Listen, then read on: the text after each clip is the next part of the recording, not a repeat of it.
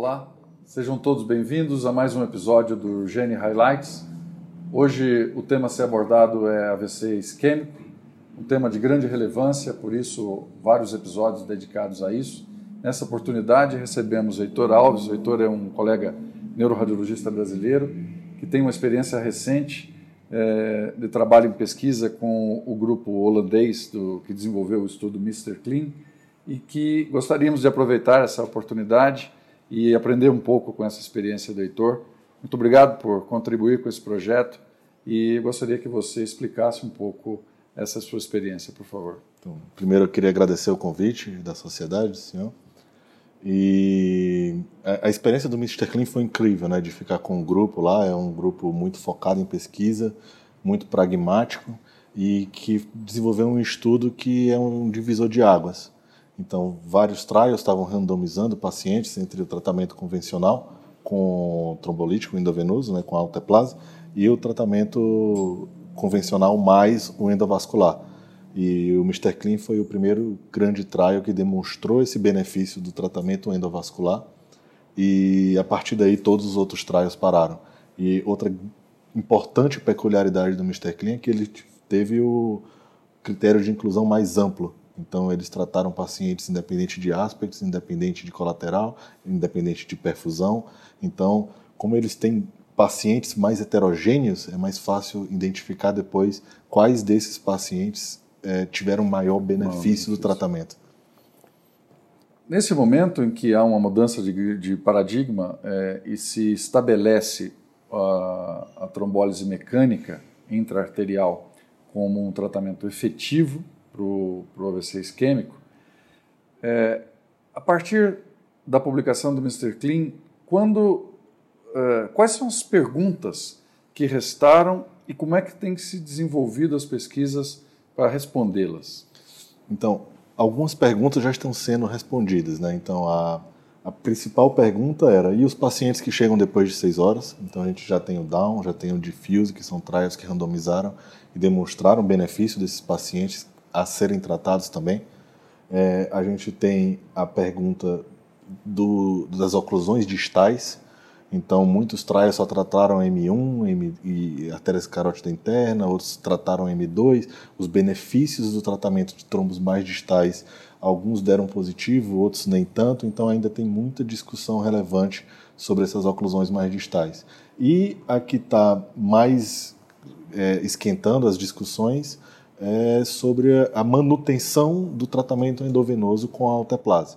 Então agora já está começando os novos trials que fazem o tratamento endovascular e um grupo recebe alteplase e outro grupo não. Já começaram os trials que estão randomizando isso para ver se tem realmente benefício ou não manter é, a alteplase. O tratamento é, intravenoso cresceu ao longo dos anos 2000, da, da primeira década, e depois se somou a ele o intraarterial. Agora o questionamento é se vale a pena fazer os dois Isso. ou manter só o intraarterial. Isso se baseia é, em que evidências? Quais são, quais são os questionamentos acerca da, da, da trombólise venosa? Então, é, primeiro que a alteplase é, ela é associada a complicações. A gente já sabe disso de, de todo esse tempo que a gente uhum. passou tratando com alteplase. E algumas evidências durante o tratamento endovascular é, também estão incentivando esses trials. Então, o que está acontecendo? É, tem um fenômeno da migração do trombo. Então, você dá alteplase antes, leva o paciente para anjo digital. Quando chega lá, o trombo migrou, o trombo fragmentou. E muitos trabalhos estão evidenciando que esses pacientes, a reperfusão é pior. E muitas vezes o trombo que estava em M1 migrou para M2 e você não consegue tirar mais. Técnica também é pior. Então, é, fizeram, então, o, o, próprio grupo do Mr. Clean fez o trial registry, que eles acompanharam os pacientes que fizeram tratamento não vascular, tentou comparar os dois grupos, os que receberam endovenoso e os que não. Tem meta-análise sobre isso também. E mostram que os pacientes que receberam trombolítico têm melhor prognóstico mas são grupos muito diferentes. Então, os pacientes que não recebem trombolítico ou chegaram muito tarde no hospital, ou têm contraindicações sérias ao trombolítico, são pacientes com outras comorbidades que a gente não sabe se é Por isso que eles têm um prognóstico pior. Acabam então tem que, os dados. tem que randomizar. Então é, é esse é a etapa que está tendo agora. Onde está a pesquisa isso. nesse momento. É, bom, você falou bastante da, da expectativa é, disso, das pesquisas mais de ponta que estão sendo desenvolvidas é, na Europa nos Estados Unidos, os estudos mencionados. Dentro desse panorama, onde está a realidade brasileira? Não apenas das pesquisas, mas também da prática, no atendimento aos pacientes, que é o nosso objetivo maior. Então, é, por que a gente fazer o que, por exemplo, o Mr. Clean faz, estruturalmente a gente tem condições. Então, se você for parar para pensar no nosso nível de radiologista, a gente precisa de uma tomografia e de uma angiotomografia. É, então, a gente tem condições tecnológicas, por dizer assim, de fazer o nosso papel. A grande diferença para, por exemplo, países como a Holanda são mais estruturais. Então, por exemplo, o paciente chega a tempo no hospital, eles sabem quantos pacientes são tratados, eles sabem para que centro levar. É, então, o Brasil ainda é muito heterogêneo. A gente ainda tem algumas ilhas que fazem tratamento, mas o, o interior, o, o, a, a, população mais carente, muitas vezes é, é difícil até identificar os sintomas antes de chegar. Reconhecê-los. Esses dados são muito difíceis. A gente não sabe quantos pacientes fazem tratamento endovenoso, a gente não sabe quantos fazem endovascular, a gente não sabe quantos chegaram tarde no hospital e por isso não foram tratados. Então a gente precisa coletar mais dados e evoluir. A gente está indo no caminho certo, estão saindo cada vez mais trabalhos, tem cada vez mais evidência, a gente está começando a randomizar pacientes para demonstrar os benefícios aqui com o trabalho do Resilient. É, isso tudo é importante, mas a gente precisa sair das pequenas ilhas e começar a aproveitar essa, essa grande quantidade de dados e de pacientes que a gente tem, que ainda ainda está muito muito escondido, né? Esses dados ainda não são disponíveis para a gente. Tem um espaço grande é, de política de governo para melhorar a estrutura, não apenas a infraestrutura, mas estudos epidemiológicos, coleta de dados, estabelecer políticas é, de tratamento.